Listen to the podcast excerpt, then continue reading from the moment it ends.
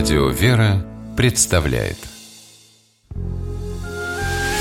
Семейные истории Стутте Ларсен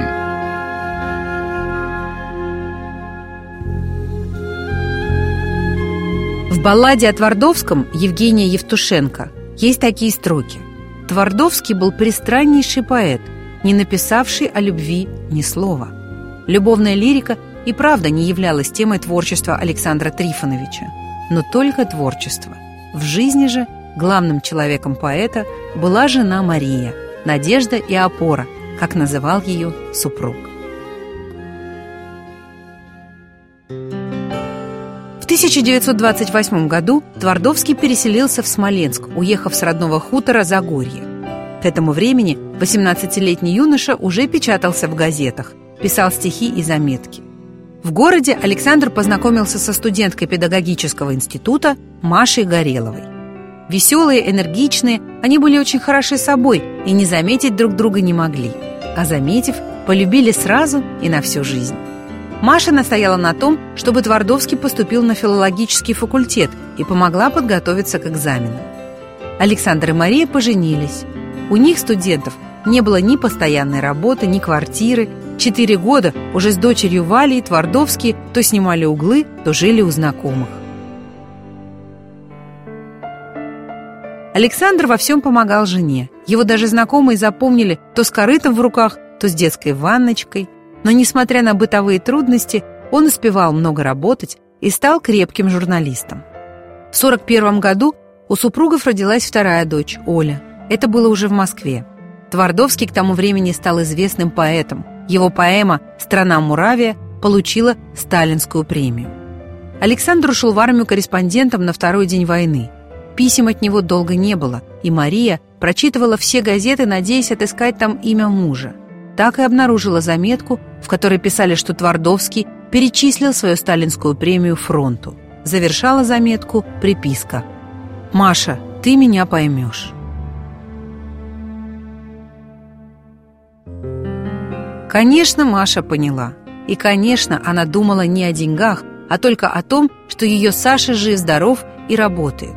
Так Мария потом и жила, от письма к письму. И была счастлива, когда приходили треугольнички с такими словами. «Все так серьезно на свете, милая, что я думаю, те люди, которые сберегут свою нежность и привязанность друг к другу теперь, те уж будут навеки неразлучны. И кто знает, Появился бы Василий Теркин Твардовского таким, каким его знают читатели, если бы не Мария. С фронта поэт присылал ей наброски глав, книги про бойца без начала и конца. Тогда в литературе стало модным повышать в звании солдат, и Твардовский хотел произвести Теркина в офицеры. Мария убедила мужа не делать этого, и оказалась права. Фронтовикам полюбился простой герой. Марию не обижало, что супруг не пишет стихов, посвященных ей, своей любимой на всю жизнь Маше. То, что казалось ему личным, не выносилось наружу, вспоминала Мария Илларионовна.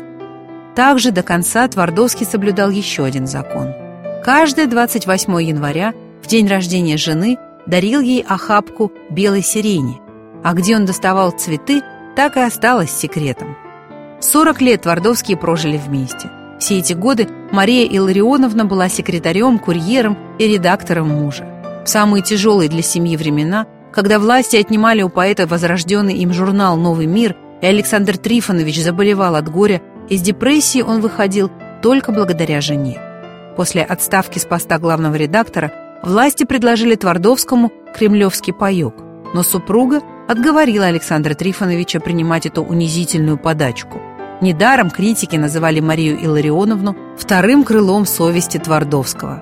А сам поэт писал в дневнике, что ему, имея такой тыл, грех Бога гневить и жаловаться на трудности.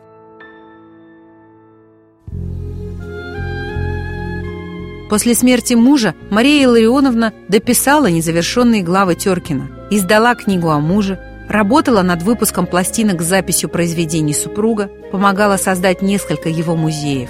Сидеть сложа руки она не могла и работала, чтобы сохранить живую память о муже. Семейные истории –